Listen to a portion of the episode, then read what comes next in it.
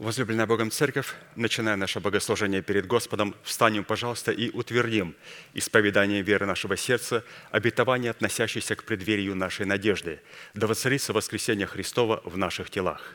Аминь. Пожалуйста, будем петь псалом.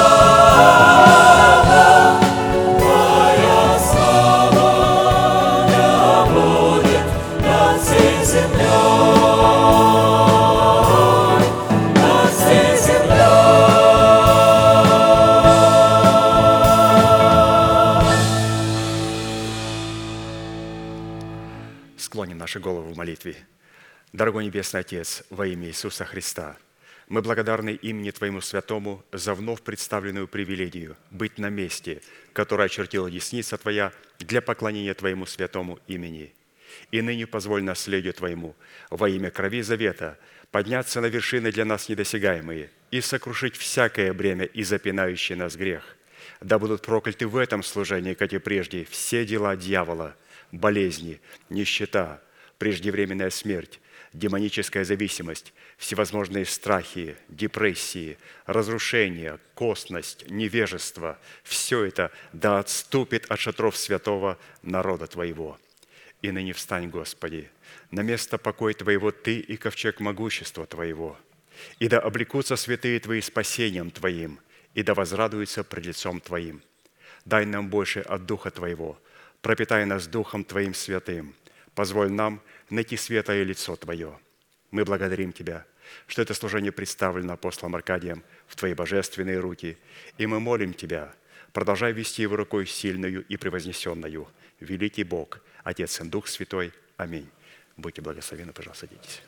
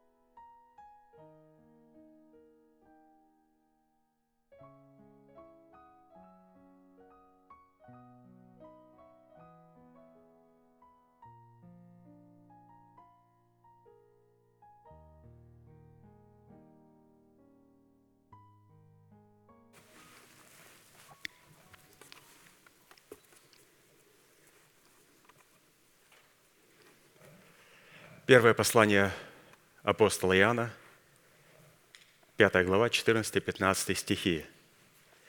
И вот какое дерзновение мы имеем к Нему, что когда просим чего по воле Его, Он слушает нас.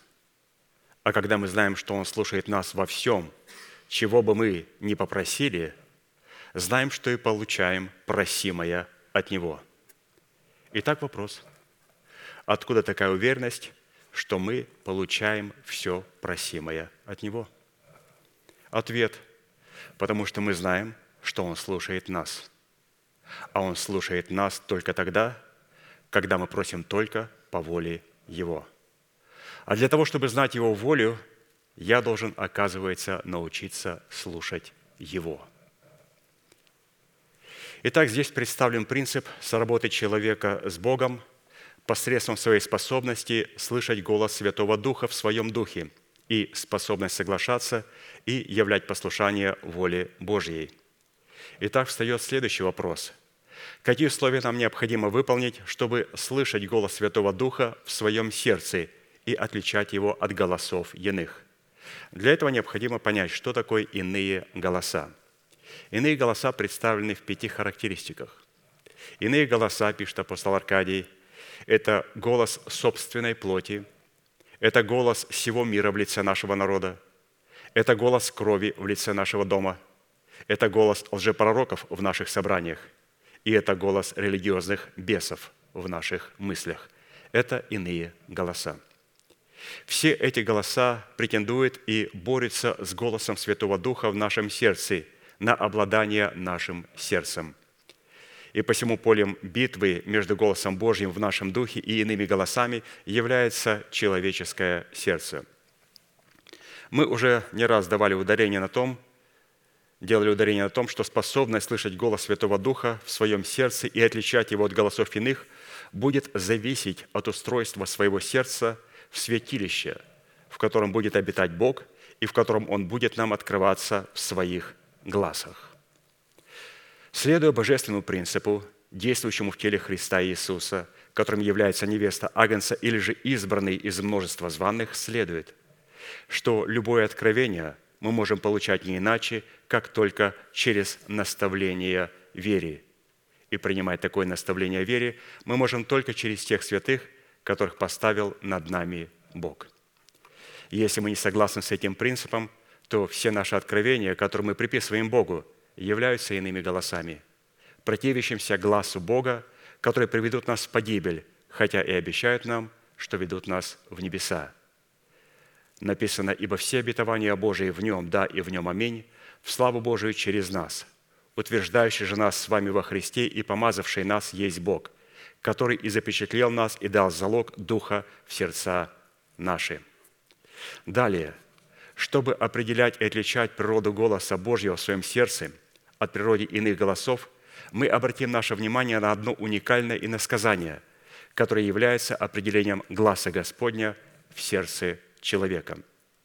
В этом иносказании глаз Господень в сердце человека представлен в семи образах, по которым мы можем проверить, отвечает ли наше сердце требованиям храма Божия или нет. И вот эти голоса Божии. Псалом 28, с 4 по 11 стих. «Глаз Господа силен, глаз Господа величествен – Глаз Господа сокрушает кедры, Господь сокрушает кедры ливанские и заставляет их скакать подобно тельцу, Ливан и Сирион подобно молодому единорогу. Глаз Господа высекает пламень огня.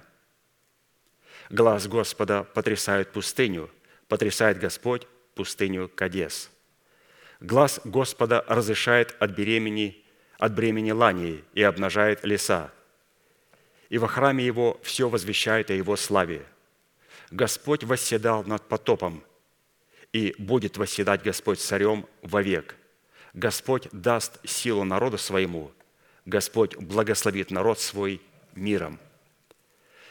Фраза «и в храме Его все возвещает о Его славе» указывает на тот фактор, что все вышеперечисленные действия являются составляющими глаза Господа, который исходит из Его уст – в его храме, которым является тело святого человека или же святое собрание. Итак, мы с вами увидели пять составляющих гласа или же голосов иных и семь составляющих гласа Господнего. И еще раз, глаз Господень, первое, он селен, второе, он величествен, второе, третье, он сокрушает кедры, четвертое, высекает пламень огня, пятое, потрясает пустыню Кадес, шестое, разрешает от бременей ланей, и седьмое, глаз Господа обнажает леса. Проявление глаза Господня в сердце человека в этих семи составляющих является определением того, что сердце такого человека является престолом Всевышнего. И сегодня мы обратим внимание очень коротко на первую составляющую, определяющую глаз Божий, который должен говорить в нашем духе. Это глаз Господа силен. Цель, которую преследует глаз, исходящий от престола, они призваны облечь избранный Богом народ в силу – Причина, по которой глаз Господень облекает силу избранных Божьих, это совершить наше спасение и наше призвание. Чтобы совершить наше спасение и призвание, Господь должен облечь нас в силу своего глаза. И давайте посмотрим, с чего начинается проявление силы этого глаза или же голоса. Ну, голос есть у человека. Когда в славянских народах говорили «глаз», они понимали, что говорится только о личности Бога, и в церквах нельзя было говорить «голос Божий». У них это слово категорически запрещалось. Говорили «глаз Божий». То есть это голос, который исходит от Бога. Итак, давайте посмотрим анатомию глаза Божия. Захария 4, 2, 6. «И сказал он мне, что ты видишь?» И отвечал я, «Вижу, вот светильник весь из золота, и чашечка для елея наверху его, и семь лампад на нем, и по семи трубочек у лампады, которые наверху его, и две маслины на нем, одна с правой стороны чашечки, другая с левой стороны ее. И отвечал ей и сказал ангелу, говорившему со мною, «Что это, господин мой?» И ангел, говоривший со мною, отвечал и сказал, «Ты не знаешь, что это?» И сказал, «Не знаю, господин мой». Тогда отвечал он и сказал мне так, это слово Господа к Зарававелию, выражающее «Не воинством и не силою, но духом моим, говорит Господь Савов». Здесь была представлена анатомия глаза Божия. Это был семисвечник. Над семисвечником была чашечка. От чашечки было семь трубочек, которые шли к семи лампадам. И над чашечкой было две маслины – Урим и Слово Божие и Дух Святой, открывающий значимость этого слова. И они елеем капали в чашечку. С этой чашечки по семи трубочкам елей поступал всем золотых вот этих гнезд, и потом фитильки уже горели. То есть здесь показан а, принцип, каким образом Господь передает силу в своем слове. Вот в книге Откровения пастор Аркадий неоднократно нам показывал вот анатомию вот этого светильника. С чего начинается книга Откровения? Книга Откровения – это книга апокалипсиса. Вот с этого начинается апокалипсис в каждом христианине. Либо он определяет себя на погибель, либо он определяет себя на жизнь вечную. Наше откровение начинается так, у других это будет апокалипсис, страшное дело. Первый стих первой главы Откровения. Откровение Иисуса Христа, которое дал ему Бог – чтобы показать рабам своим, чему надлежит быть вскоре. И он показал. Вопрос, как показал? Послав онное через ангела своего рабу своему Иоанну. Вот эта чашечка, над которой склонились две веточки, Урим и Тумим. И он послал сие через ангела своего рабу своему Иоанну. Итак, благословен читающий, в единственном числе, слушающие во множественном числе и соблюдающие вместе читающим и слушающие это слово. Иоанн говорит, «Я Иоанн семи церквам». Вот с чего начинается апокалипсис в сердце человека. Что, оказывается, есть человек, который является этой чашечкой, и от него идут семь трубочек. Иоанн семи церквам передает откровение в формате Урима и Тумима. И уже церковь пребывает в этом слове – то есть так Господь являет свою силу, просто показывает анатомию своего глаза. Давайте увидим на практике. Мы очень часто говорим, вы можете, пожалуйста, показать на практике? Можем. Деяние 11, 13, 16. Апостол Петр говорит, что он, Корнилий, сотник италийского полка, рассказал нам, как он видел в доме своего ангела святаго, который стал и сказал ему, «Пошли в Иопию людей и призови Симона, называемого Петром. Он скажет тебе слова, которыми спасешься ты и весь твой дом».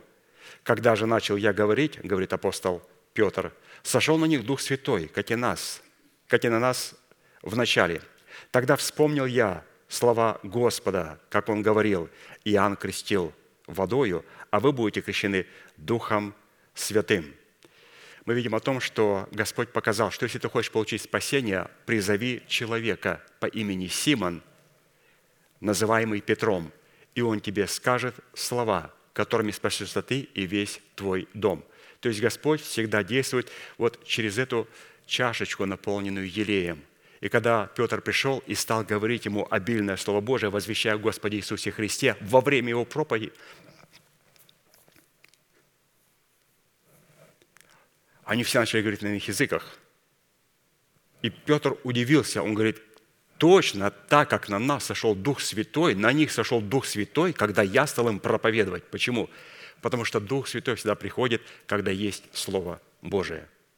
Поэтому мы должны понимать, что а, крещение Духом Святым может быть силой только тогда, когда мы принимаем Слово Божие. Писание говорит, вы примете силу, когда сойдет на вас Дух Святой, и будете мне свидетелями, свидетелями в Иерусалиме и во всей Иудее, Самарии и даже до края земли. Вы примете силу. Вот, вот как мы принимаем силу. Итак, когда мы принимаем Слово, тогда сходит Дух Святой, и в этом Духе Святом мы принимаем эту силу. Мы сейчас, святые, будем петь псалом и благодарить Бога за эту уникальную возможность иметь и поклоняться Богу в Слове Божьем, в Его заповедях. То есть это поклонение, в котором будем демонстрировать Богу, что Господь, мы слышим Твое Слово – мы слышим Твое Слово, мы слышим Твой глаз в устах человека, которого Ты послал. И мы слышим эту заповедь, и мы будем исполнять эту заповедь. И мы будем просить у Тебя по воле Твоей и исполни то, что мы будем просить у Тебя по воле Твоей. Услышь нас, потому что мы слышим Тебя. И мы сейчас свое слышание будем демонстрировать перед Богом. Встанем, пожалуйста, и будем участвовать в этом привилегированном служении.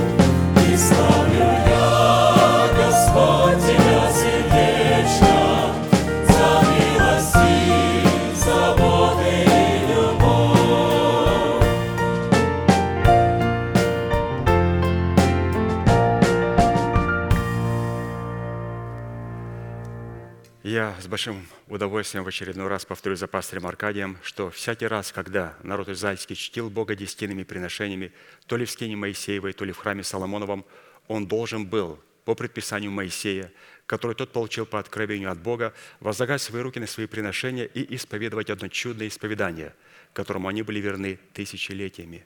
Мы с вами, будучи тем же Израилем, привитые к тому же корню, питаясь соком той же маслины, сделаем то же самое. Протяните вашу правую руку, символ правовой деятельности, и, пожалуйста, молитесь вместе со мной. Небесный Отец, во имя Иисуса Христа, я отделил десятины от дома своего и принес в Твой дом, чтобы в доме Твоем была пища. Я не отдаю в нечистоте, я не отдаю для мертвого, я не отдаю в печали. Я глубоко верю в Твое неизменное Слово и рад, что имею привилегию выражать мою любовь и признавать Твою власть. И ныне, согласно Твоего Слова, я молю Тебя, да откроются Твои небесные окна, и да придет благословение Твое до избытка на Твой искупленный народ во имя Иисуса Христа. Аминь. Будьте благословены, пожалуйста, садитесь.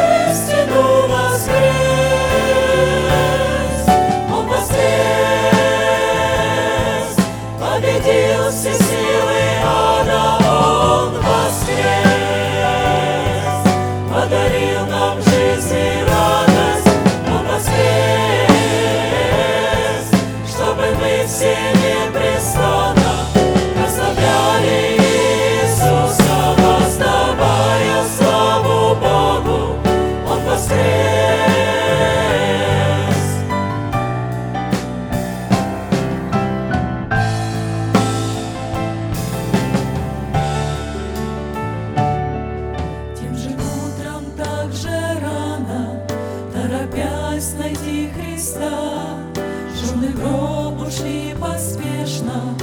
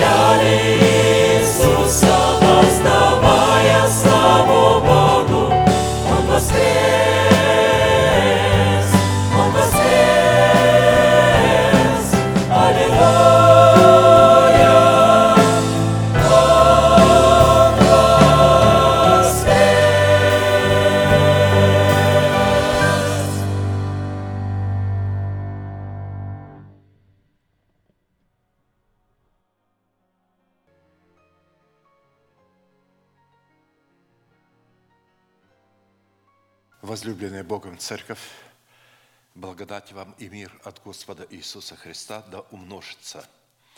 Я прочитаю место Священного Писания Евреям 11, 6, 32. «А без веры угодить Богу невозможно, ибо надобно, чтобы приходящий к Богу веровал, что Он есть, и ищущим Его воздает. Верою Иефай повиновался призванию пойти войною против аммонитян – в руки которых Бог предал Израиля за то, что они стали служить чужим богам. Верою Ифай дал обет Богу, что если Бог предаст в руку его аммонитян, то по возвращении его с миром от аммонитян, что выйдет из дома его, навстречу ему будет вознесено Господу во всесожжение. Проповедь называется угодить Богу в определенном формате, насколько позволил нам Бог, исходя из меры нашей веры, мы с вами уже рассмотрели формат дисциплины, как ходить верою пред Богом, чтобы угодить Богу, в лице героя веры Еноха, в лице героя веры Ноя и в лице героя веры Авраама.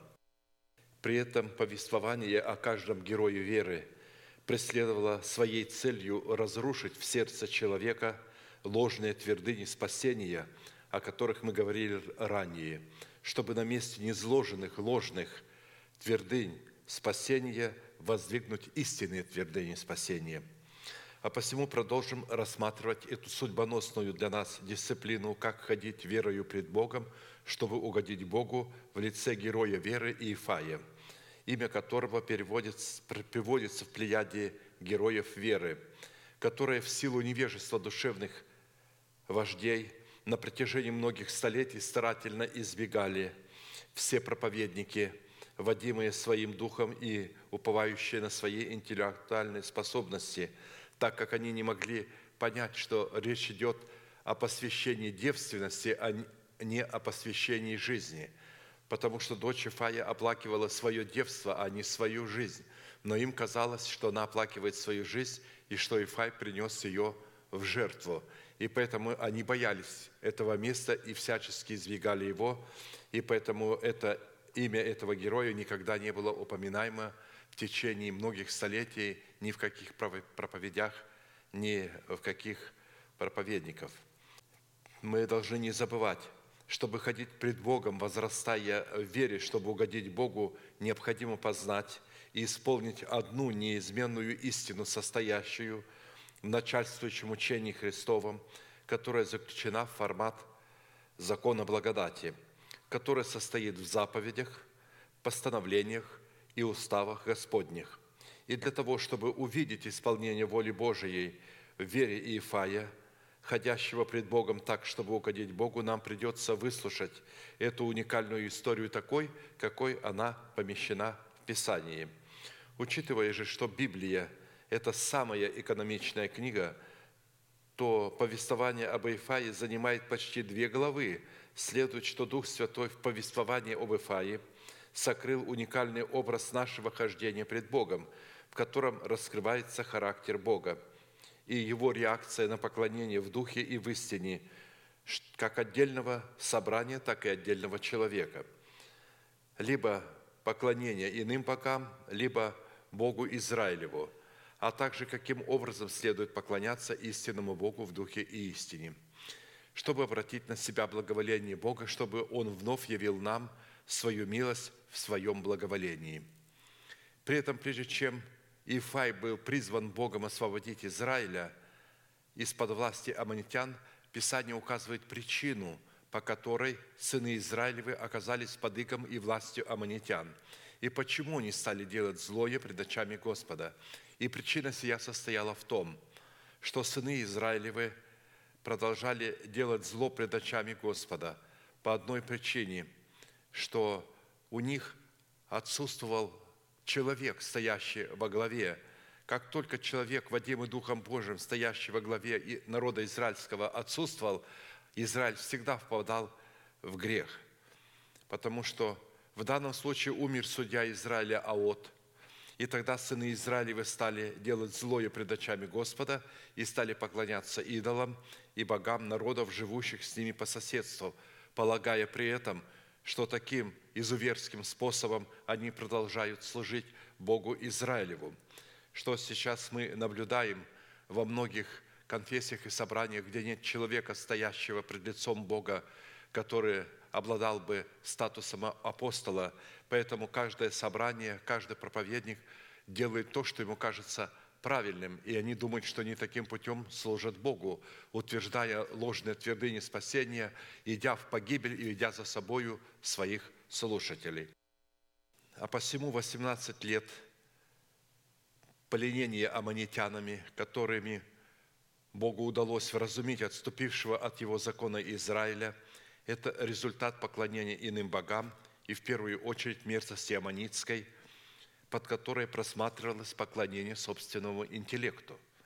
Аммонитяне – это потомки Лота, происшедшего от инцеста со своей младшей дочерью. Его имя Аммон означает знак, буква, ученость. Это родственный народ Маава или Маавитян, так как Маав и Амон – родные братья – они всегда вместе выступали и враждовали против Израиля. Образно эти народы представляют ту категорию верующих людей, которые при толковании Писания надеются на разумные способности своей души, в силу чего они всегда будут враждовать как со своим возрожденным духом, так и с людьми духовными, которые, в отличие от них, оставили младенчество своей душевности – которое увлекается и колеблется от всякого чуждого ветра учения по хитрому искусству обольщения всяким мимо проходящим человеком. При этом ранее аналогичная беда уже была опытом народа израильского. Когда умер первосвященник Елиазар, сын Аарона, Израиль тогда тоже стал поклоняться чужим богам, за что предал их Господь в руки Иглона, царя Моавитского. И он владел ими также 18 лет как написано, «И стали сыны Израилевы служить Астарте и Астарофу, богам окрестных народов, и предал их Господь в руки Иглона, царя Моавитского, и он владел ими 18 лет». Как аммонитяне, так и мавитяне – это образ души человека, нераспятой души. И душа всегда старается владеть телом. И Израиль попал под власть своей души, потому что отсутствовал человек, стоящий во главе, и они стали поклоняться своему разуму. Вот как я понимаю, так и правильно будет. Отсюда следует, что образом 18 лет, после которых Израиль покаялся и осудил себя за поклонение иным богам, являлось отсутствие в храме их тела образа двух медных столбов, 18 локтей вышиною – и в 12 локтей шириною, поставленных перед входом в храм Соломонов. И сделал Хирам два медных столба, каждый 18 локтей вышиною, и снурок в 12 локтей обнимал окружность того и другого столба. Везде, где на территории храма встречаются предметы из меди, они служат образом доброй совести – в которой человек сам осуждает себя на основании законодательства истины, внесенной в свою добрую совесть. И таким образом он обращает на себя благоволение Бога. Отсюда следует, что высота и ширина двух медных столбов при входе храма в 18 локтей вышины указывала на образ доброй совести человека, которой человек являл смирение своего разума и своей доброй воли перед хорошо известной ему волей Божией, которую он ранее сокрыл в своем сердце в формате начальствующего учения Христова, и в данном случае таким человеком мог являться только священник храма, потому что только он мог входить в храм между этих двух столбов, которому была известна воля Бога, и таким священником в назаветнем служении – призван был являться всякий верующий человек в Иисуса Христа при условии полного признания над собой власти небесного первосвященника Иисуса Христа, образом которого в наших собраниях призван являться человек, поставленный Богом, чтобы представлять собою как делегированное первосвященство Христа Иисуса, так и делегированное отцовство Бога, без признания которого в храме нашего тела будут отсутствовать два медных столба высотой 18 локтей и шириною в 12 локтей. Это означает, что у нас будет отсутствовать способность судить и испытывать самих себя, верили мы. Из-за отсутствия в своей совести порядка храма, во главе которого стоит человек, призванный Богом быть нашим покрывалом от испепеляющего гнева Бога Израилева. И тогда при принятии вечери Господней, которая призвана привносить в нашу сущность вечную жизнь и характер Христа, она будет нести собою смерть, состоящую в отлучении от жизни Христа. И мы вместо того, чтобы быть оправданы через вкушение тела Христова и крови Христовой, будем пить и вкушать свое осуждение, как написано.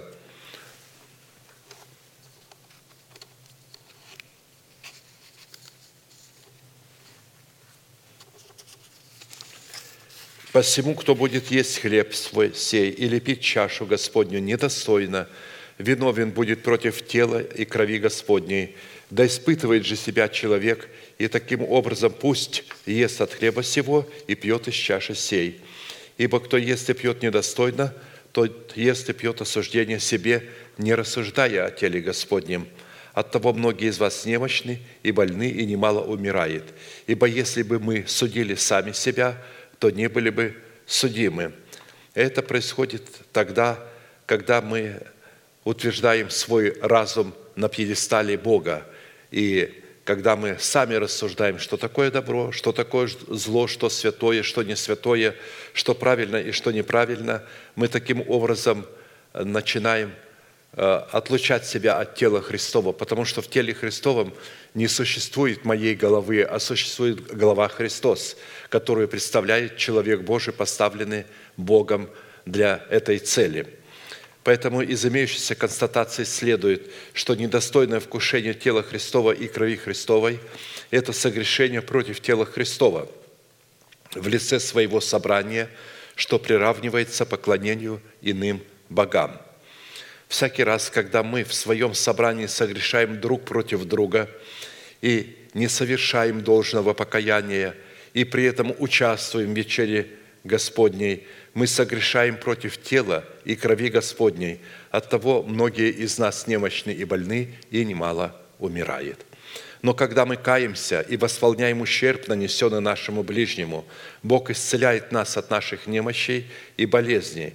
Поэтому многие болезни и немощи могут быть исцелены просто, когда мы будем правильно относиться к нашим ближним, когда будем снисходить и когда не будем держать обиду на них. При этом нашим ближним, против которого мы в первую очередь согрешаем, является наше небрежение к человеку, которого Бог подставил над нами. И таким человеком в нашем теле в первую очередь является образ Ифая Галадитянина в лице нашего нового человека, рожденного по духу, которого мы изгнали из пределов своего разума. Как мы будем читать дальше, вы увидите, его братья изгнали из пределов израильской земли, там, где он был рожден.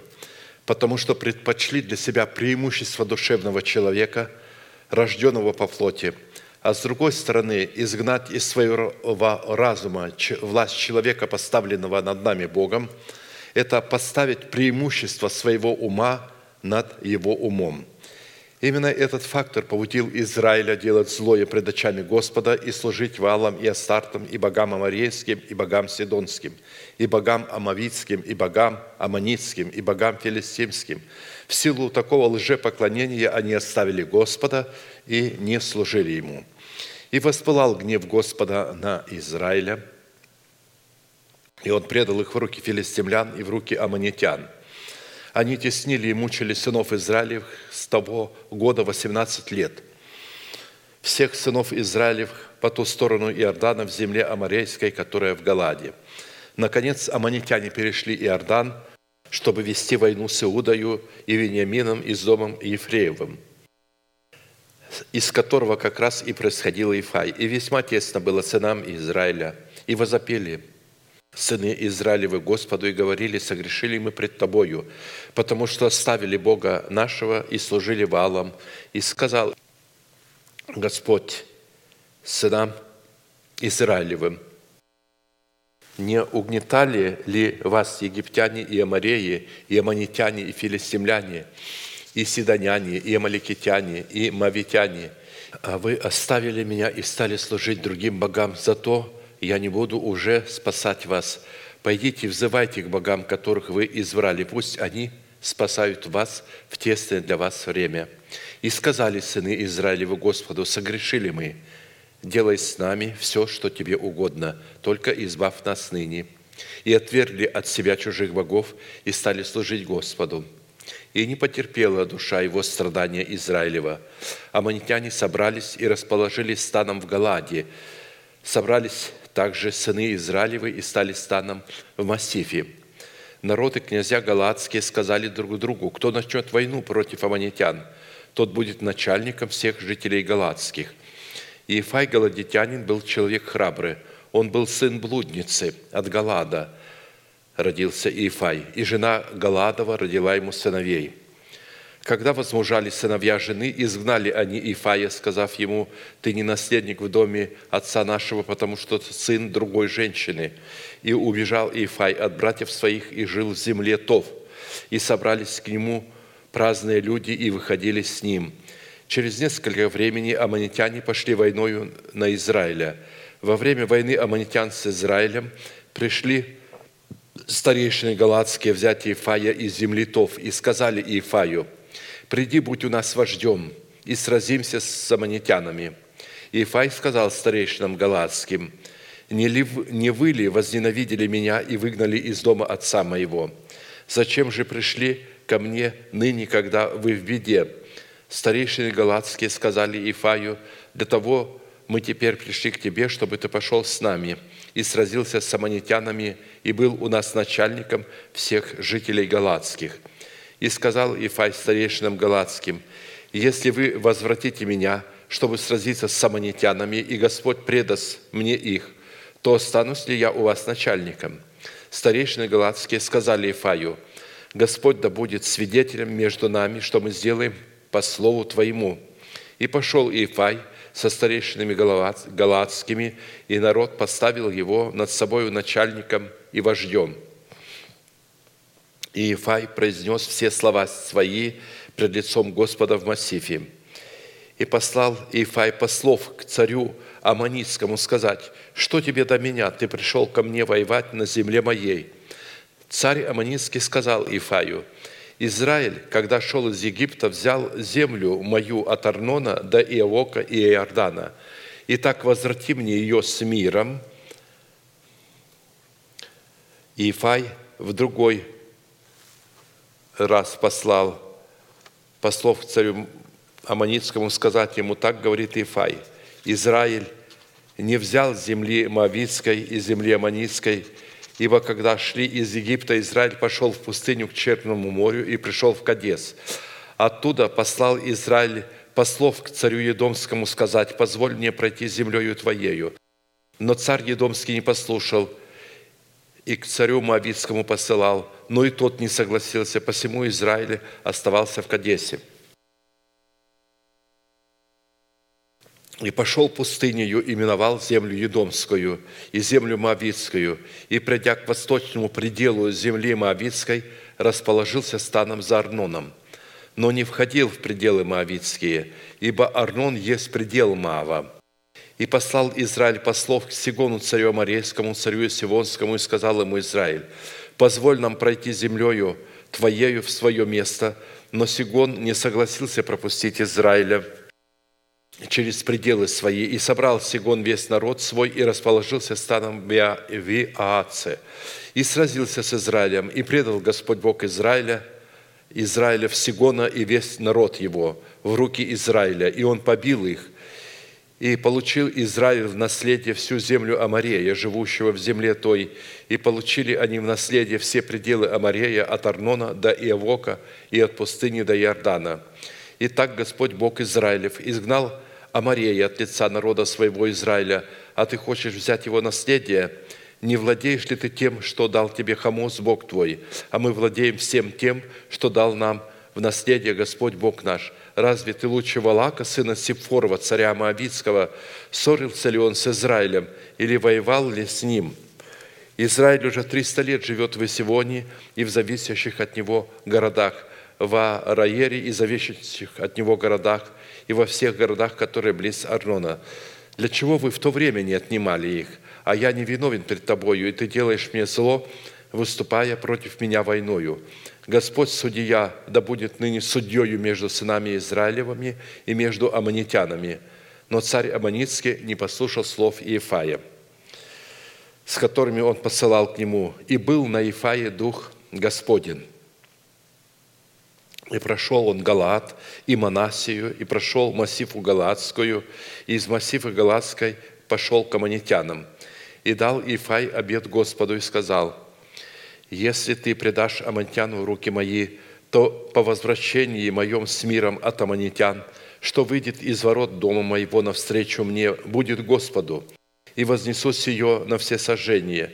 И пришел Ифай к аммонитянам, и сразился с ними, и предал их. Господь в руки его и поразил их поражением весьма великим. От Араера до Минифа, двадцать городов, и до Авель Кераима, и смирились аммонитяне пред сынами Израилевыми. И пришел Ифай в Массифу в дом свой, и вот дочь его выходит навстречу ему с тимпанами и ликами. Она была у него только одна, и не было у него еще ни сына, ни дочери. Когда он увидел ее, разодрал одежду свою и сказал, «Ах, дочь моя, ты сразила меня, и ты в числе нарушителей покоя моего. Я отверся тебе уста мои пред Господом, и не могу отречься, отречься». Она сказала ему, «Отец мой, ты отверз уста твои пред Господом, и делай со мною то, что произнесли уста твои, когда Господь совершил через тебя отмщение врагам твоим аммонитян. И сказал отцу своему, сделай мне только вот что, отпусти меня на два месяца, я пойду, взойду на горы и оплачу девство мое. Видите, девство. Не жизнь мою оплачу, а девство. И он совершил над нею обед свой, который дал, и она не познала мужа, то есть он не, не э, убил ее, просто она не познала мужа. И вошло в обычай у Израиля, что ежегодно дочери Израилевы ходили оплакивать дочь Ифая Галадитянина четыре дня в году.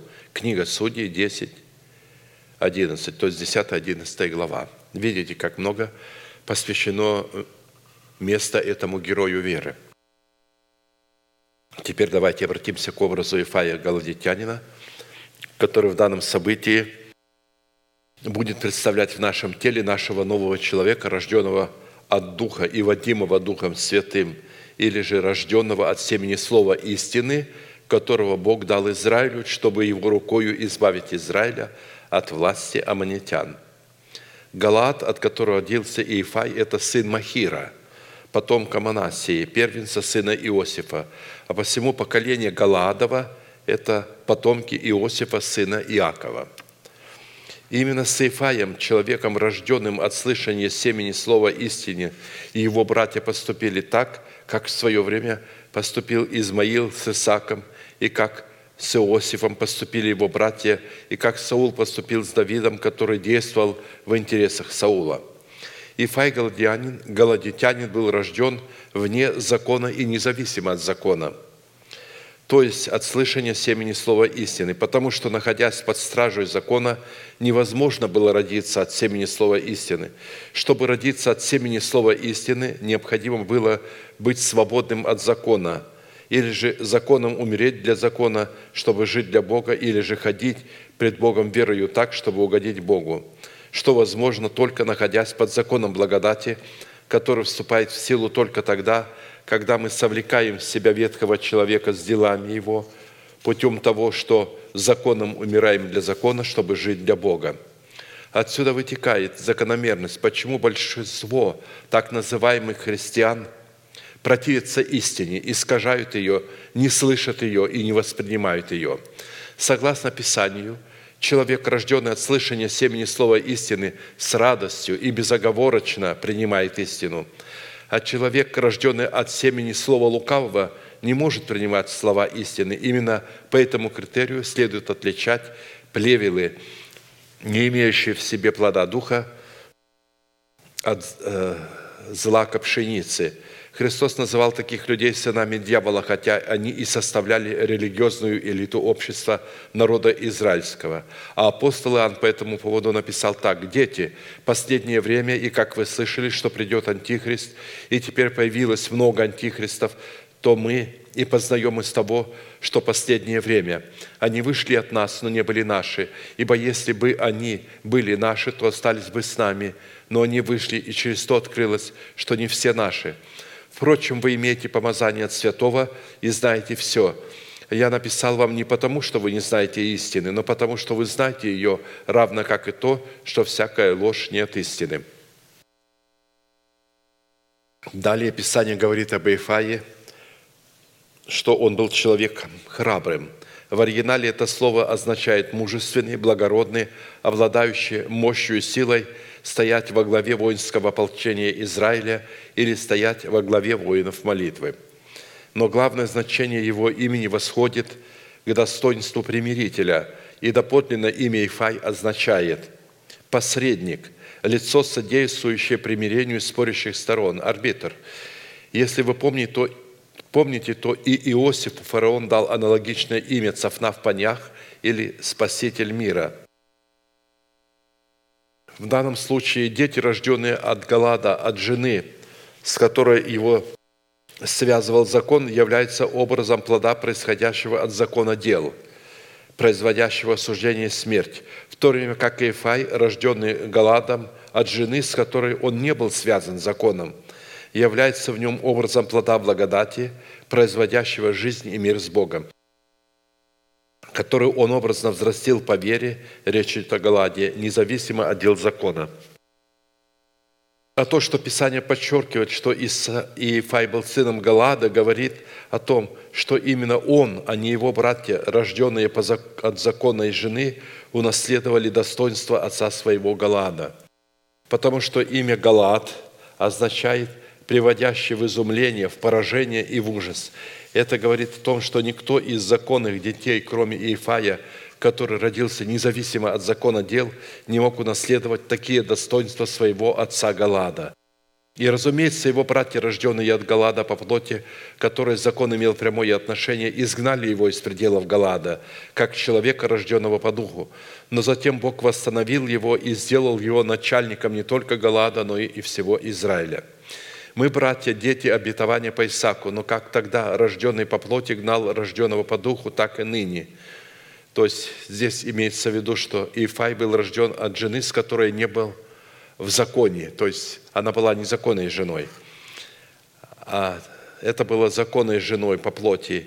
И вот здесь как раз разницу мы должны увидеть, почему человек, водимый Духом Божьим, который воспринял все природные черты отца своего Галада, э, явился пред Богом тем человеком, который освободил Израиля от аммонитян.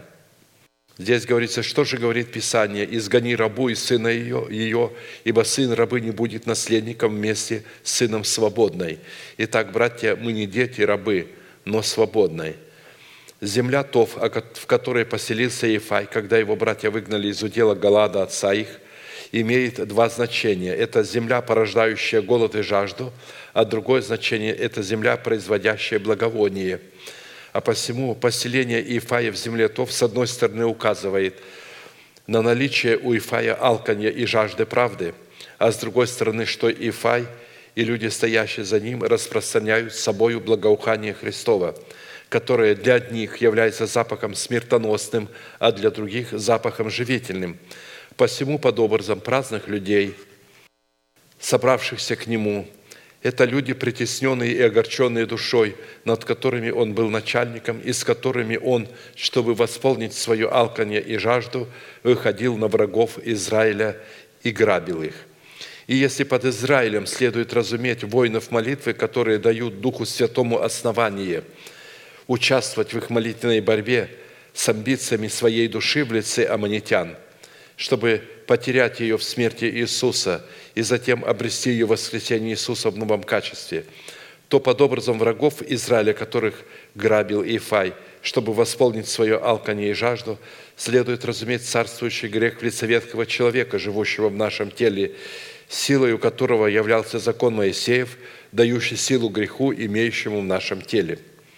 Но Иефай по праву своего рождения был независим от закона дел, и поэтому мог со своими людьми победить его и взять его оружие, на которое он надеялся, и разделить со своими людьми имение ветхого человека, которое состояло в его власти над его телом.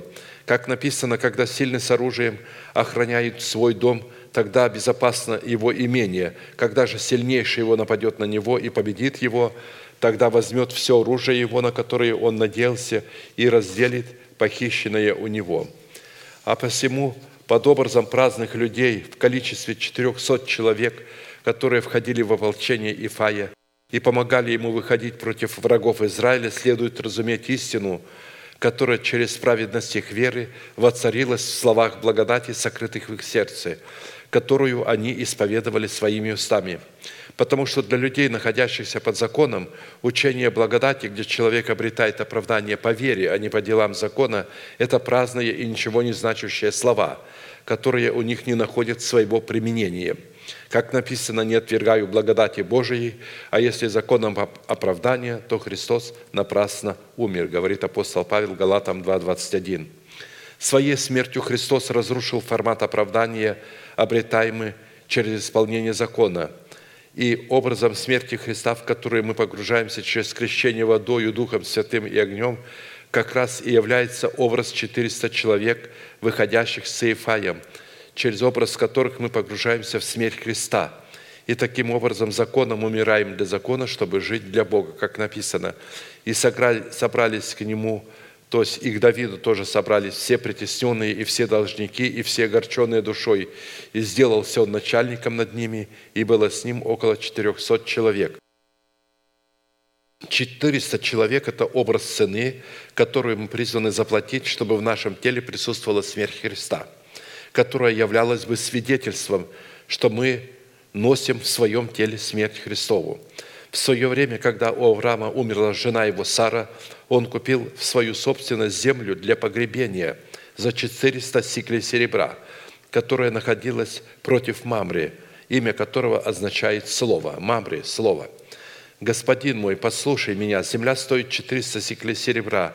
Для меня и для тебя что это? Похорони умершую твою». Авраам выслушал Ефрона и отвесил Авраам Ефрону серебра столько, сколько он объявил вслух всех сынов Хетовых 400 сиклей серебра – которое ходит у кувцов. И стало поле Ефровного, которое при Махпеле против Мамри, поле и пещера, которая на нем, и все дерева, которые на поле, во всех пределах его вокруг, владением Авраамовым, пред очами сынов Хета, всех входящих во врата города его». После всего Авраам похоронил Сару, жену свою, в пещере поля Махпеле против Мамри, что ныне Хеврон, в земле Хананской – так досталось Аврааму от сынов Хетовых поле и пещера, которая на нем в собственность для погребения. Заплатив 400 сиклей серебра за землю для погребения, Авраам передал таким образом сыну своему Иакову обетование в формате выкупа от власти своей нераспятой души, которая угрожала ему смертью в лице его брата Исава. И возвратились вестники к Иакову и сказали, мы ходили к брату твоему Исаву, он идет навстречу тебе и с ним 400 человек. Иаков очень испугался и смутился, и разделил людей, бывших с ним, и скот мелкий и крупный, и верблюдов на два стана. Именно в этом противостоянии с Исавом, в котором Иаков пробыл всю ночь в молитве, он получил новое имя Израиль что означает воин молитвы, дающий Святому Духу основание молиться с ним в этой молитвенной борьбе против страха, исходящего от своего брата Исава. Это образ показывает, что венцом в борении с амбициями своей души является способность судить самого себя на основании истины, сокрытой в своем сердце, состоящей в смерти Господа Иисуса, в которой Он истребил учением бывшее о нас рукописание – истребив учением бывшее о нас рукописание, которое было против нас, и он взял его от среды и пригвоздил ко кресту, отняв силы у начальстве властей, властно подверг их позору, восторжествовав над ними собою». И еще один образ, который с другой стороны раскрывает значение ополчения Ифая – это венец, состоящий из 400 гранатовых яблок наверху двух медных столбов вышиною 18 локтей и шириною 12 локтей. И если образ двух медных столбов вышиною своей 18 локтей у входа в храм нашего тела являлся свидетельством смирения нашего ума пред умом Христовым, то образ 12 локтей ширины двух столбов у входа в храм – являлась свобода Христова в предмете начальствующего учения Христова в 12 основаниях стены Нового или Вышнего Иерусалима, означающая свободу от царствующего греха. А две пояски венцов наверху столбов, покрытые двумя сетками, в которые были вложены в два ряда по 400 гранатов яблок для каждой сетки, являлись в нашем теле свидетельством царствующей благодати, которая через плод нашей праведности воцарилась в нашем сердце – потому что смирение в сочетании с мертвостью для греха – это выражение плода нашей кротости, которая является плодом нашей правды, которую мы взрастили из семени принятого нами оправдания – Именно благодаря взращенному нами плоду правды в достоинстве кротости закон благодати Божией воцаряется в нашем сердце. Как написано, дабы как грех царствовал в смерти, так и благодать воцарилась через праведность к жизни вечной Иисусом Христом Господом нашим. Таким образом, 400 человек, во главе которых стоял Иефай, и с которыми он выходил на врагов Израиля в земле Тов, чтобы восполнить свое алканье и свою жажду правосудием Бога, являлись для Иефая образом благодати, которая воцарилась в его сердце. Через несколько времени аммонитяне пошли войною на Израиля, и во время войны аммонитян с израильтянами пришли старейшины галатские взять Иефая из земли Тов – и сказали Ифаю, приди, будь у нас вождем, сразимся с самонитянами. Старейшины Галатские, через которых Бог призвал Ифая стать во главе ополчения Израилевых против аммонитян, это образ суда закона истины, помещенный в доброй совести человека, который выражал суды правды в исповедании его уст. Народ израильский – это образ воинов молитвы. Для человека это образ молитвенных слов – во главе которых поставляется разумная сфера души, обновленная духом ума нового человека в лице Иефая. Массив, а по-еврейски Мицпа, куда призван был Иефай, старейшины Израиля, это сторожевая башня или возвышенность для наблюдения. Это образ человека, который способен в своем духе наблюдать и слушать, что ответит Господь на его молитву. Царь Аманитский, стоящий во главе аманитян, это образ человеческого разума, не обновленного духом ума человека, претендующего на управление телом, потому что он претендовал на пограничные города, а пограничные города – это образ нашего языка. То есть душа претендует на наши уста, чтобы через уста овладеть всем телом – так как имя Амон, от которого произошли моавитяне, означает не только знак, буква и ученость, но также мудрый и скрытный, что указывает на необновленный ум человека, который, преследуя выгодные для себя цели, скрывает свои замыслы в изречениях своей речи, претендуя на власть, принадлежащую языку. Послы Ифая, которых он посылал к царю Аманитскому, это образ золотой кадильницы в храме нашего тела – который является посредником между нашим новым человеком и между разумной сферой нашей души, посредством которой новый человек ведет переговоры с разумной сферой своей души. После этого Ефай послал послов к царю Маонинскому сказать, что тебе до меня, что ты пришел ко мне воевать на земле моей. При этом под землей Израилевой мы продолжаем рассматривать образ нашего перстного тела – на которое претендует на разумная сфера нашей души. Это хорошо видно из ответа царя Аманитян, который сказал послам Ифая, что якобы Израиль, когда шел из Египта, взял его землю от Арнона до Явока и Иордана, так возврати мне ее с миром. На что Ифай второй раз, послав послов царю Аманитскому, сказал ему, что Арнон является пределом Мава, потому что, когда Израиль шел из Египта, он послал послов своих к Сигону, царю Амарейскому, царю Есивонскому, и сказал ему, Израиль, позволь нам пройти землею твоей в свое место. Но Сигон не согласился пропустить Израиля через пределы свои, и собрал Сигон весь народ свой и расположился станом в. И предал Господь Бог Израиля в Сигона и весь народ его в руки Израиля, и он побил их, и получил Израиль в наследие всю землю Амарея, жившую в земле той от Арнона до Иока. То есть Израиль в то время получил власть над своими устами – и от пустыни до Иордана. И так Господь Бог Израиля изгнал Амария от лица своего Израиля, а ты хочешь взять его наследие.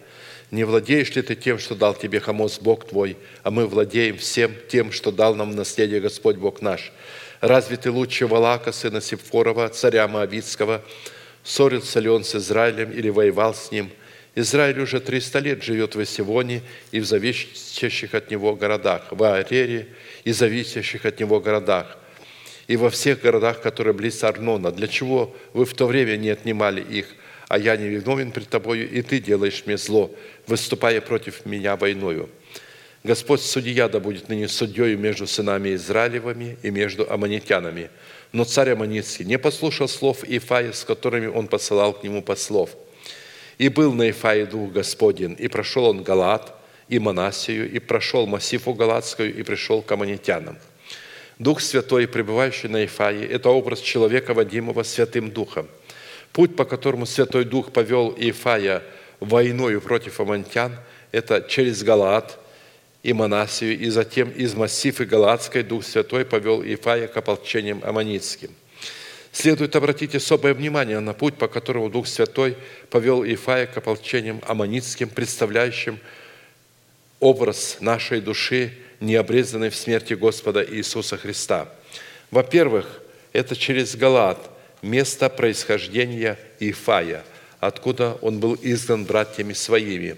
Я напомню, что имя Галаат, которое звучит на иврите как Гелат, означает изумляться, поражаться и ужасаться, так как Галат относился к уделу Манасии, то этим именем называлась и гора, на которой Лаван настиг Иакова, чтобы возвратить своих идолов, которые тайно от Иакова похитила его жена Рахель. Но Бог пришел ночью к Лавану и сказал, «Берегись, не говори Иакову ни доброго, ни худого». Когда они встретились на горе Галаат, Лаван сказал Иакову, есть в руке моей сила сделать вам зло, но Бог отца вашего вчера говорил ко мне и сказал, берегись, не говори Иакову ни хорошего, ни худого. После чего они сделали на этой горе холм из камней, который будет являться между ними памятником, и заключили между собой союз, что они никогда не перейдут через эту гору, чтобы сделать зло друг другу. Образно, когда Дух Святой повел Ифая через Галат, он примирил Ифая с разумной сферой своей души, которая ему была необходима для победы над аммонитянами, чтобы сломить волевые и эмоциональные сферы души, которые они представляли. Во-вторых, Святой Дух повел Ифая войною против аммонитян через пределы Манасии. Это первенец Иосифа, и его имя означает «суд», при этом на иврите имеется в виду суд, совершаемый над врагами, ополчениями Господа Савофа. А посему образно Дух Святой, поведя Ифая через пределы Манасии, хотел показать, что суд, совершаемый им над аммонитянами, представляющими образ нашей души под силу только ополчением Господа Саваофа, силою крови креста Христова. В-третьих, Святой Дух повел Ифая войною против аммонитян через Массифу Галаадскую – на иврите это звучит как мицпа, что означает «сторожевая башня» или «возвышенность для наблюдения». Это говорит о том, что у Ифая внутри, в сердце был, была сторожевая башня, то есть он имел в сердце своем Урим и Тумим. Как написано «На стражу мою стал я и, стоя на башне, наблюдал, чтобы узнать, что скажет он во мне, и что мне отвечать по жалобе моей». И отвечал мне Господь и сказал, запиши видение и начертай ясно на скрижалях, чтобы читающий легко мог прочитать. Ибо видение относится к определенному времени и говорит о конце и не обманет, и хотя бы замедлило, жди его, ибо непременно сбудется и не отменится. Вот душа надменная не успокоится, а праведный своей верою жив будет». Этим Святой Дух хотел показать, что в противостоянии с амбициями своей души нам необходимо стоять на страже в своем внутреннем человеке, чтобы вовремя знать, что скажет Господь. Из массива Галатской Дух Святой повел Иефай к аммонитянам. Наконец, вот воздействием Святого Духа Иефай дает обед Богу. Следует сразу отметить, что, как правило, обед Богу дается в ответственный для человека момент, когда человек, избранный Богом, получает от Бога обещание, что Бог будет с ним в этой опасном пути, в который он идет. И тогда человек в ответ на это обещание Бога со своей стороны дает Богу обещание в формате обета, что он исполнит ту заповедь, внимание, ту заповедь, которая входит в завет с Богом, но которую он в силу каких-либо причин до этого не мог исполнить, чтобы Бог, согласно этого обета, мог получить основание встать на сторону человека. То есть, если у человека не все в порядке с заветом, ее нарушается какая-то заповедь, и Бог дал тебе обетование, Он не сможет его выполнить, если ты со своей стороны не дашь обет выполнить эту заповедь. Но у Ифая была причина, почему он не мог выполнить этой заповеди. У него была дочь, она была его первенцем, но по закону нельзя было посвящать дочь Богу, первенца. Надо было посвящать только сына. Но Ифай был рожден вне закона, и поэтому Бог – Духом Святым повел его на то, чтобы он дочь свою посвятил как первенца. И поэтому, согласно этого обета, Бог может стать на сторону человека, как и у Иакова в свое время. Если вы помните, Иаков дал обет Господу, если ты возвратишь меня с миром, то из всего, что ты даруешь мне, я дам тебе десятую часть. То есть он нарушал десятину по той простой причине, что у него не было своих стад, он пас овец отца своего Иакова, и ему нечем было чтить Бога десятиною. И он говорил, когда у меня будут мои овцы, вот тогда я от них дам тебе десятую часть. Так и с Ифаем. Он думал, что у него же дочь, не сын, поэтому ее не следует посвящать. Но Бог сказал, нет, во Христе Иисусе нет мужского пола и женского. Ты рожден от истины вне закона. Поэтому дочь твою ты должен посвятить, чтобы я мог стать на сторону в твоей войне. И тогда он дает обед.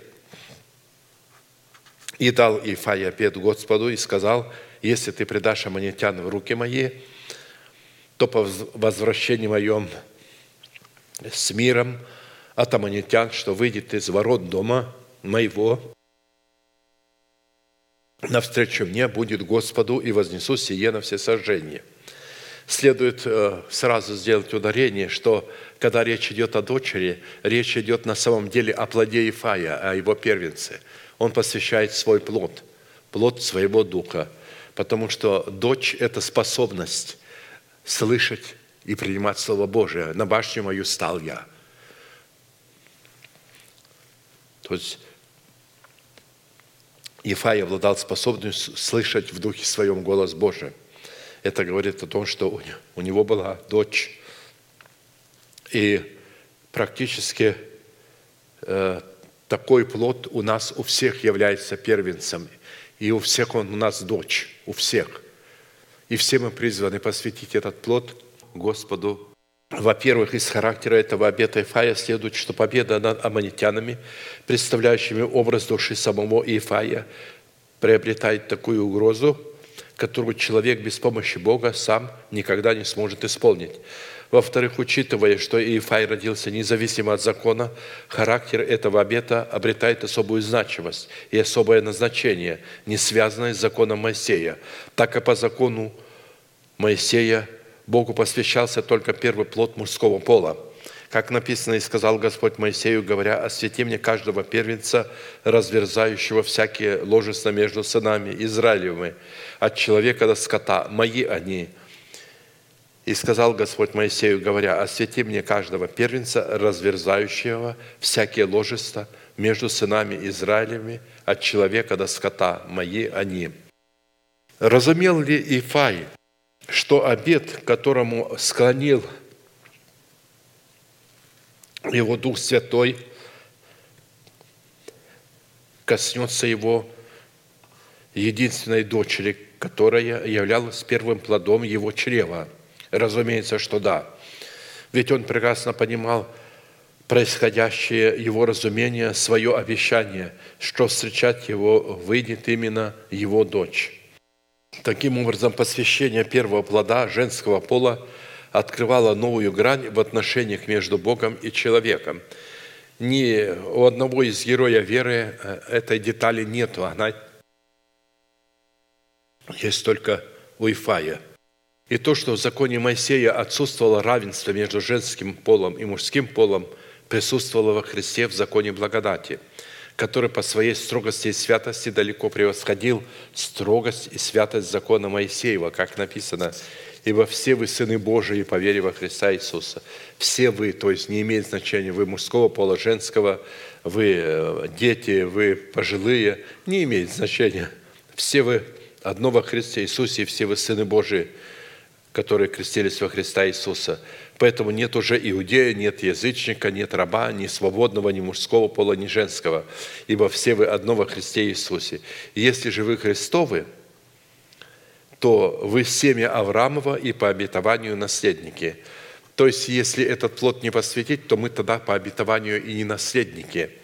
И поэтому сыны Израилевы, которые не посвящали первенца, если это была девочка, то они не были по обетованию наследниками – они были по закону, а по закону они ничего не могли наследовать. По закону они могли наследовать только смерть, потому что закон осуждал их как грешников, а благодать оправдывала их и а, убирала разницу между мужским и женским полом.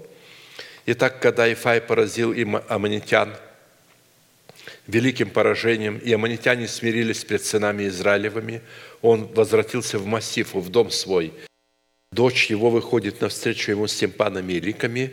Она была у него только одна. У него не было еще ни сына, ни дочери. Когда он увидел ее, обратите внимание, что он сделал. Разодрал одежду свою.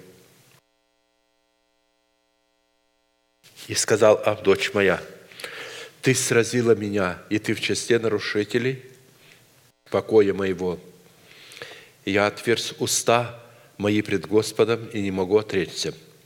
С одной стороны, раздирание одежды являлось определением особого горя пред Богом, которое повергает человека в крайнее смирение, а с другой стороны указывало на новый образ жизни, которое получало основание облекать собой человека в новые одежды.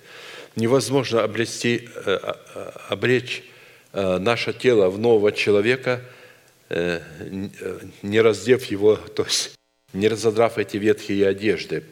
Когда Ифай сообщил своей дочери причину своего горя, она сказала ему, «Отец мой, ты отверз уста твои пред Господом, делай со мною то, что произнесли уста твои, когда Господь совершил через тебя отмщение врагам твоим амантянам, и сказал отцу своему, сделай мне только вот что, отпусти меня на два месяца, я пойду, взойду на горы, Почему не в долину, а именно на горы? Я плачу девство мое, не жизнь мою, а девство мое с подругами моими. Он сказал, пойди, и отпустил ее на два месяца. Она пошла с подругами своими и оплакивала девство свое в горах. Не жизнь свою оплакивала, а девство. По прошествии двух месяцев она возвратилась к отцу своему, и он совершил на нею обед свой, то есть посвятил ее Э, то есть она не могла уже выходить замуж никогда. То есть она стала, э, осталась девственницей навсегда. Здесь так и говорится, она возвратилась к отцу своему, и он совершил над нее обед свой, который дал, и она не познала мужа.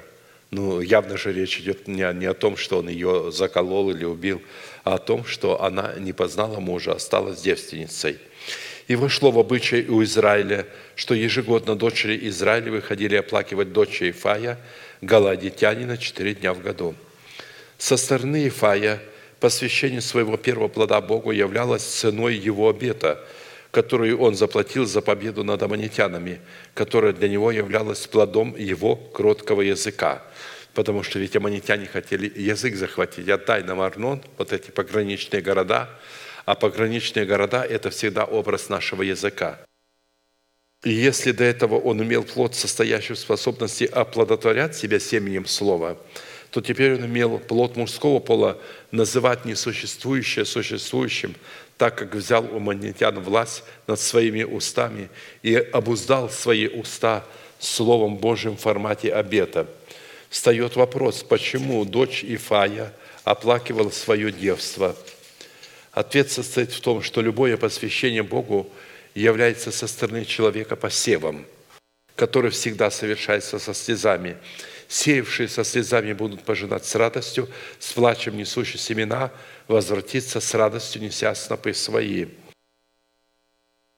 Далее посвящать Богу следовало только первое, но только в том случае, чтобы это первое было чистое, то есть девственное и святое, то есть являлось собственностью Бога.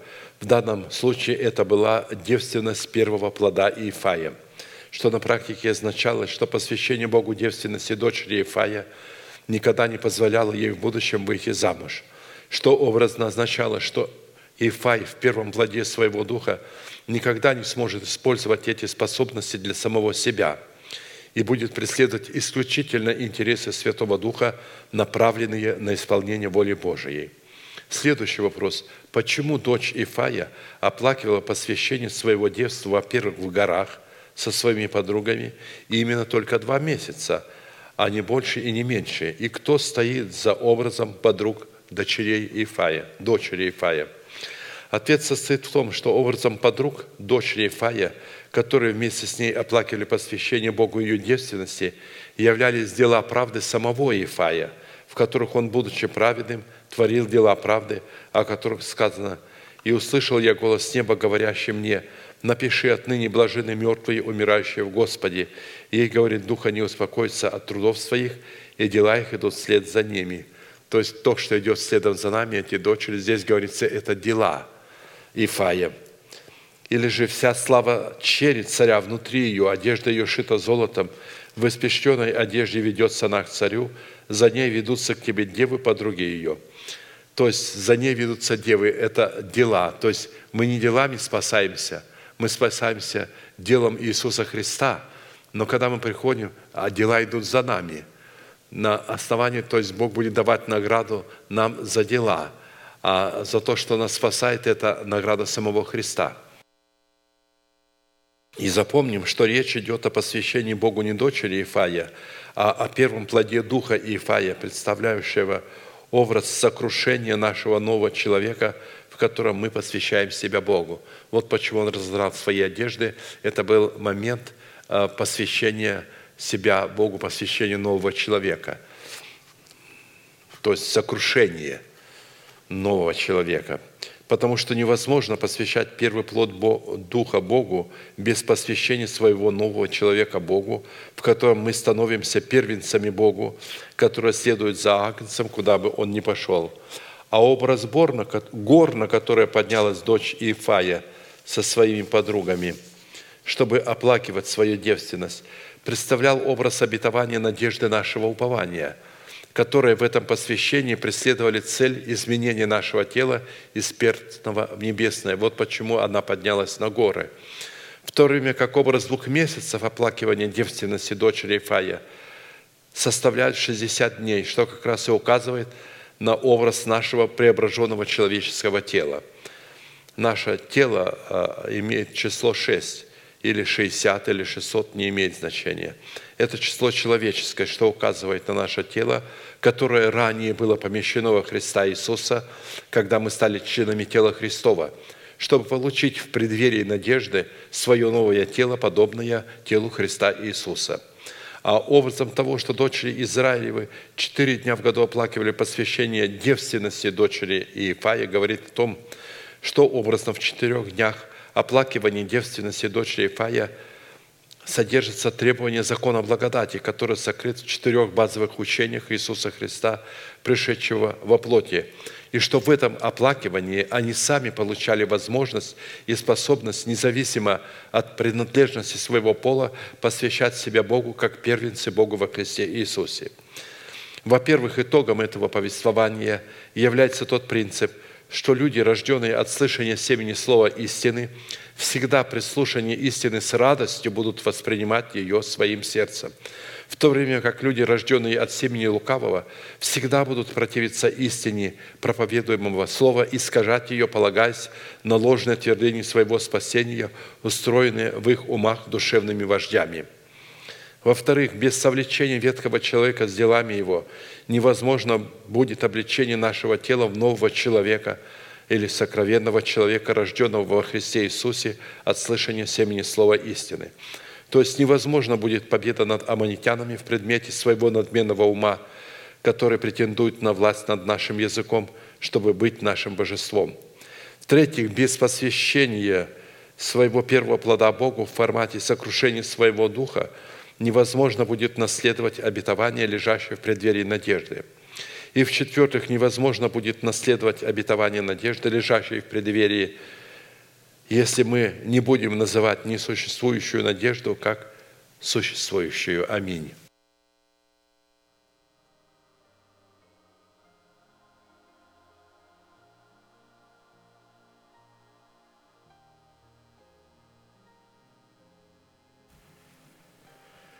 Дорогая церковь, позвольте мне от вашего лица поблагодарить апостола Аркадия за то слово, которое он передал.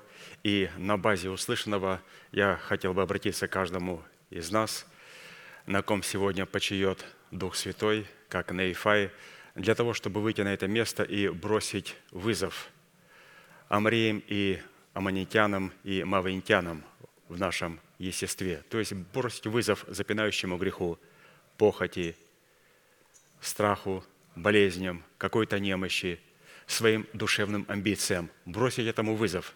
И мы будем совершать это прямо сейчас, эту победу, будучи облеченные в силу Святого Духа, будучи облеченные в ту истину, которую мы услышали.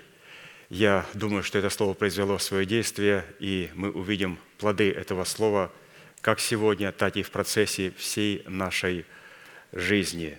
Поэтому да благословит нас Господь, мы будем ждать вас у алтаря и будем совершать эту молитву. Аминь.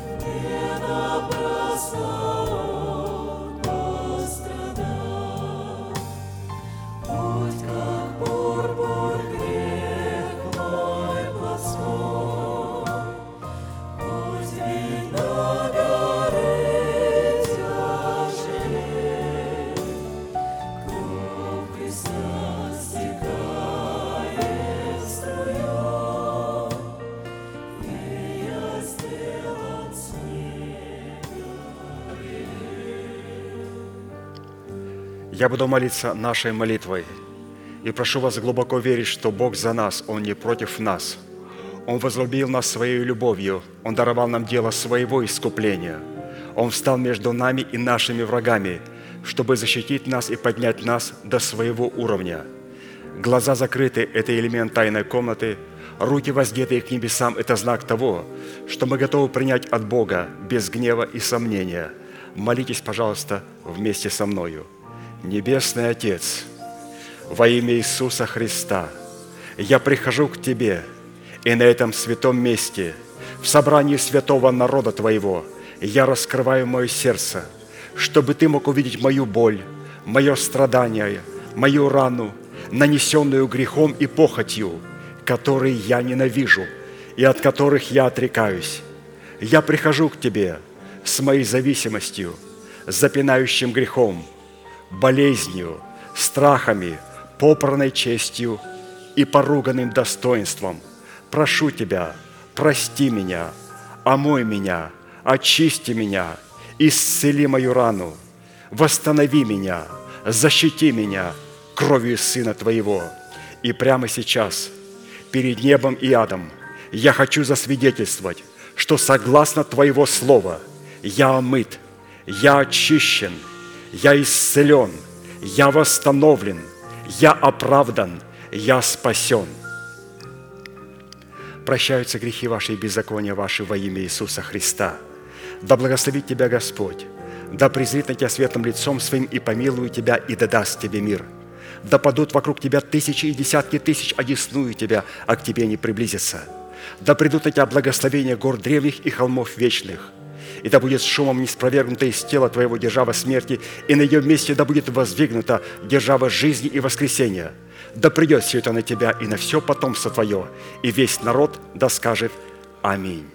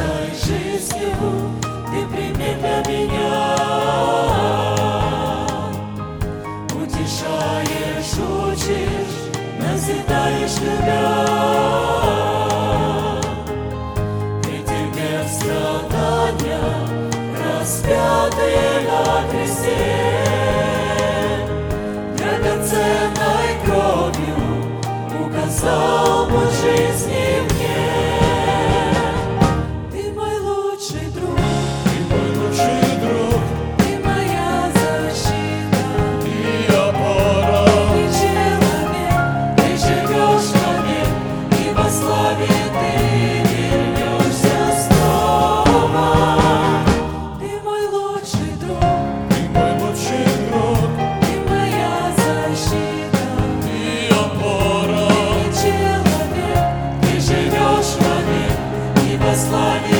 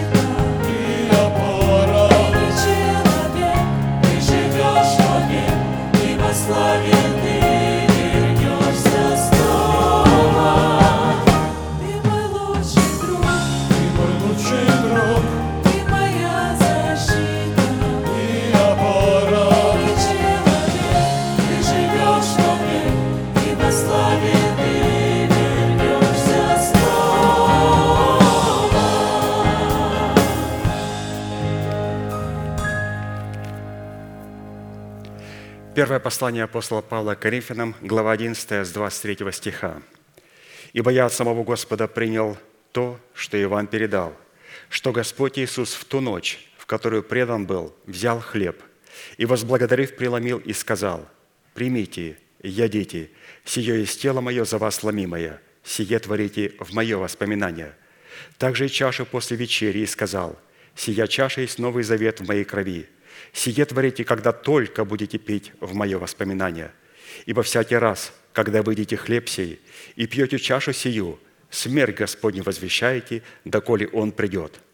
Посему, кто будет есть хлеб сей или пить чашу Господню недостойно, виновен будет против тела и крови Господней. Да испытывает же себя человек и таким образом пусть ест от хлеба сего и пьет из чаши сей. Ибо кто ест и пьет недостойно, тот ест и пьет осуждение себе, не рассуждая о теле Господнем. Оттого многие из вас немощные и больны, и немало умирает. Ибо если бы мы судили сами себя, то не были бы судимы. Будучи же судимы, наказываемся от Господа, чтобы не быть осужденными с миром. Садитесь, пожалуйста. Позвольте мне напомнить, что кто имеет право участвовать в этой великой трапезе. В этой великой трапезе может участвовать человек, который верит в Иисуса Христа и который запечатлел свою веру водным крещением. И также те молодые люди, которые заявили желание заключить водный завет, им уже исполнилось 17-18 лет, но они об этом заявили, они также имеют право участвовать в этой трапезе, потому что ну, мы будем преподавать водное крещение, когда оно будет по графику у нас, поэтому они заявили это желание, у них это желание есть, они могут. В этом трапезе не может участвовать люди, которые отлучены или поставлены на замечания, таковых у нас нету. А те люди, которые сами себя отлучили и оставили церковь, таковых я здесь не вижу. Поэтому, святые, встанем, пожалуйста, и будем молиться за этот опреснок. Протяните вашу правую руку, символ правой деятельности, и я буду благословлять его. Дорогой Небесный Отец, мы благодарим Тебя за ломимое тело Иисуса Христа в достоинстве этого опреснока – когда Он пойдет по рядам святого народа Твоего, и мы будем вкушать от Него, да придет могущество жизни Твоей, и да поборет смерть и поглотит ее в наших телах. Да будут наши тела исцелены через прикосновение и вкушение этого святого опреснока. Благодарим Тебя за исцеление наших тел и поклоняемся перед Тобою, наш великий Бог, Отец и Дух Святой. Аминь и, взяв хлеб, и возблагодарил, и сказал, «Примите, ядите, сие есть тело мое, за вас ломимое. Сие творите, когда будете есть в мое воспоминание». Садитесь, пожалуйста. Тот ряд, к которому подходит, встает, и мы продолжаем служить друг другу. И пока мы вкушаем этот опреснок, я бы хотел сегодня еще раз подчеркнуть те истины, которые должны были просто запечатленными быть в нашем сердце, которые мы слышали сегодня от пастора Аркадия.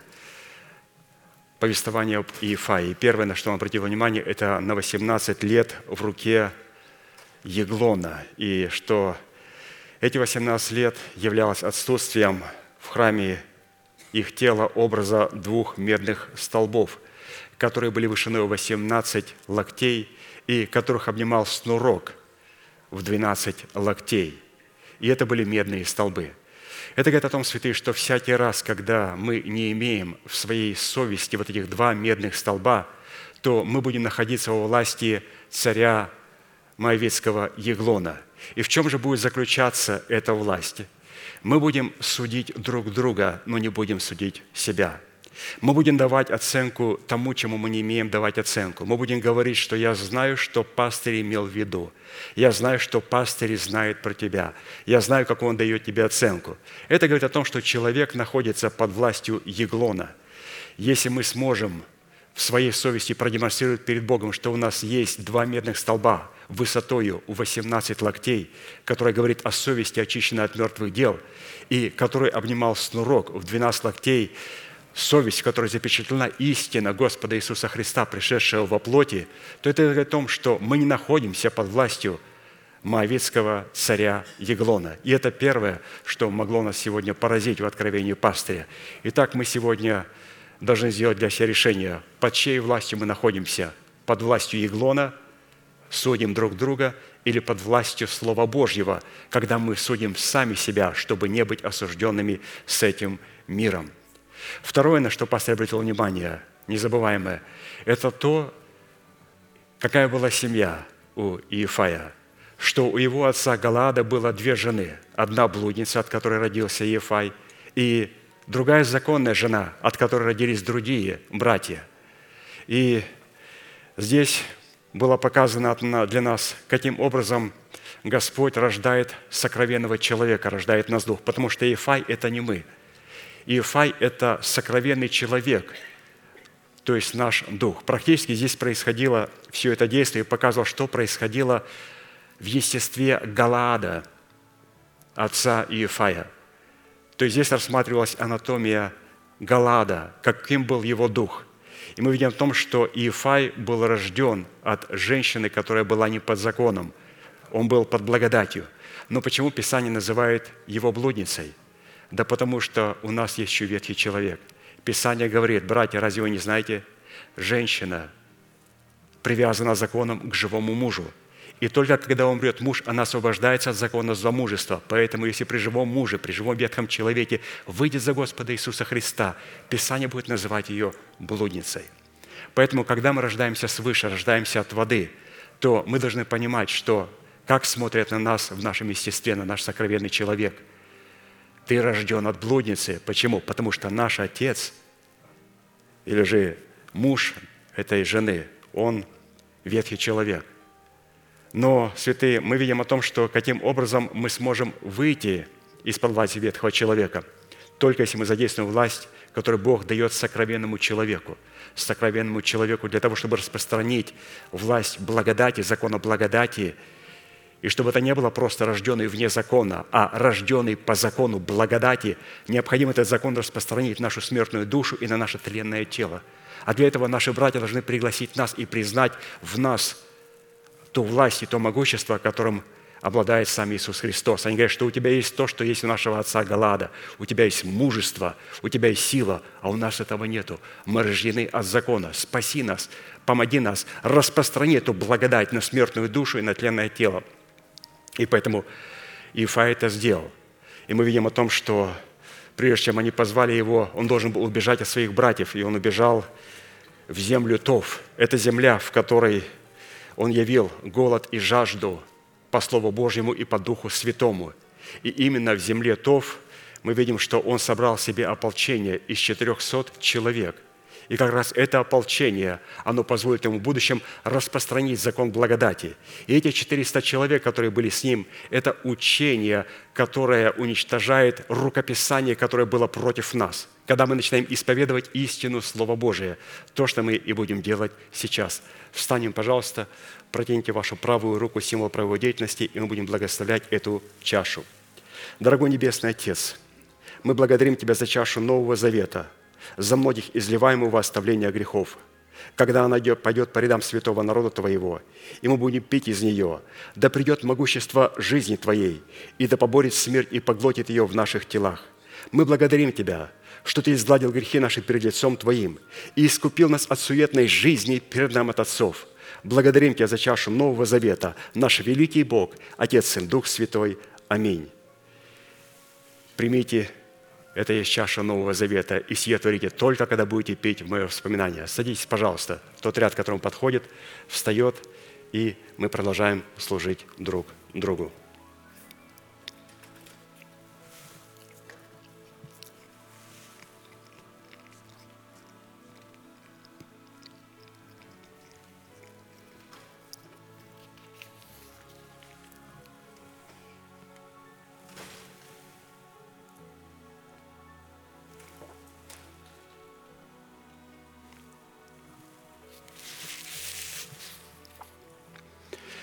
Поэтому, когда Ифай, будучи изгнан своими братьями, рожденными по закону Моисея, поселился в земле Тов и выразил свое нахождение сильной жаждой и сильным голодом по Духу Святому и Слову Божьему, то тогда мы видим о том, что братья послали к нему послов и призвали его «Спаси нас от врага нашего».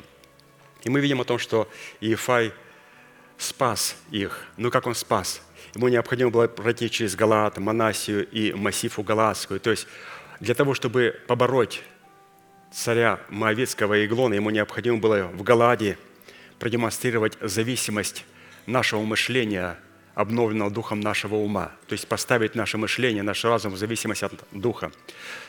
В Манасии, когда он пришел, он должен был продемонстрировать суд, который совершил Бог над врагами. То есть слово Манасия – это суд, совершенный Богом и потом прийти в Мицпу, что означает сторожевая башня или возвышенность для наблюдения. То есть все эти составляющие очень важны для того, чтобы победить Еглона царя Моавицкого.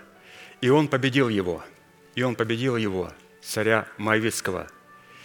И должен был исполнить свой обет. И как мы слышали, это чудный обет, который он дал по отношению к своей дочери, где она была отдано на полное посвящение. То есть всесожжение – это на полное посвящение. И в этом посвящении, когда он посвятил единственную свою дочь, которая была у него первенцем, пастор показал очень интересные два субстанции. Во-первых, что мы должны оставить нашу дух в субстанции девственности. Что такое девственница, не познавшая мужа? То есть никогда не позволять своему духу прибегать к интерпретации своего интеллекта, не позволять интеллекту открывать нам истину, не позволять людям, которых Бог не послал в нашу жизнь, открывать нам эту истину. Дочь Ефай должна оставаться девственницей, ее не должен познать муж. Никакой человек, который не послан Богом в нашу жизнь, не должен прикасаться к нам своими ответами, своими откровениями. Мы должны сохранять девственность нашего Духа Святого, это очень важно. И мало того, что она сохраняла себя в девственности – и не познала мужа, то есть не позволила интеллекту своему открывать значимость Слова Божия, не позволила другим людям, которых Бог не послал в ее жизнь, открывать ей значимость Слова Божия, а прибегала только к откровениям Духа Святого, который давал ей человек, посланный Богом. Только таким образом она сохранила свою девственность. И после чего он посвятил ее, и посвятив ее, он посвятил ее в первенцы, тем самым придав ей качество, которым обладают сыны. Теперь она могла исповедовать веру своего сердца, и это слово будет подобно словам Божьим. Мы видим, что Мария, Мария, кстати, имела в себе вот эту дочь Иефая. Она имела чистое сердце, она имела девственность. И когда ангел Господень возвещал ей, она продемонстрировала также и качество мужа, когда она сказала, «Да будет мне по слову своему». Слово «да будет» может говорить только человек, который обладает правом исповедать веру своего сердца – Мария, Богоматерь, продемонстрировала два качества. Первое качество, я как дочь Ефа имею право принимать Слово Божие от Духа Святого, потому что я не осквернила себя интеллектом, я не осквернила себя интерпретациями душевных людей, которых Бог не послал в мою жизнь. Принимаю Слово, и я как муж, как первенец в Иисусе Христе исповедую, да будет по Слову Твоему. Вот эти качества были у Марии. Эти качества были у Ефая – эти качества были у Иореда, потому что Иоред получил свою дочь воскресшей. И когда он получил дочь воскресшей, то есть она получила право быть оплодотворяемой всеми слова истины и исповедать веру своего сердца. То есть, как мы видим, что очень много откровений, есть о чем порассуждать, и мы это будем делать на ячейках. Святые, если те, которых по какой-либо причине прошли. Если нет, встанем, пожалуйста, и закончим нашей неизменной манифестацией. Могущему же соблюсти нас от падения и поставить перед славою Своею непорочными в радости, единому, премудрому Богу, Спасителю нашему, через Иисуса Христа, Господа нашего, слава и величие, сила и власть прежде всех веков, ныне и во все веки. Аминь. Служение наше закончено. Следующее собрание будет во вторник в 7 часов вечера на этом же месте. Будьте благословенны в вашем пути и в жилищах ваших. Можете поприветствовать друг друга. Благодарю вас.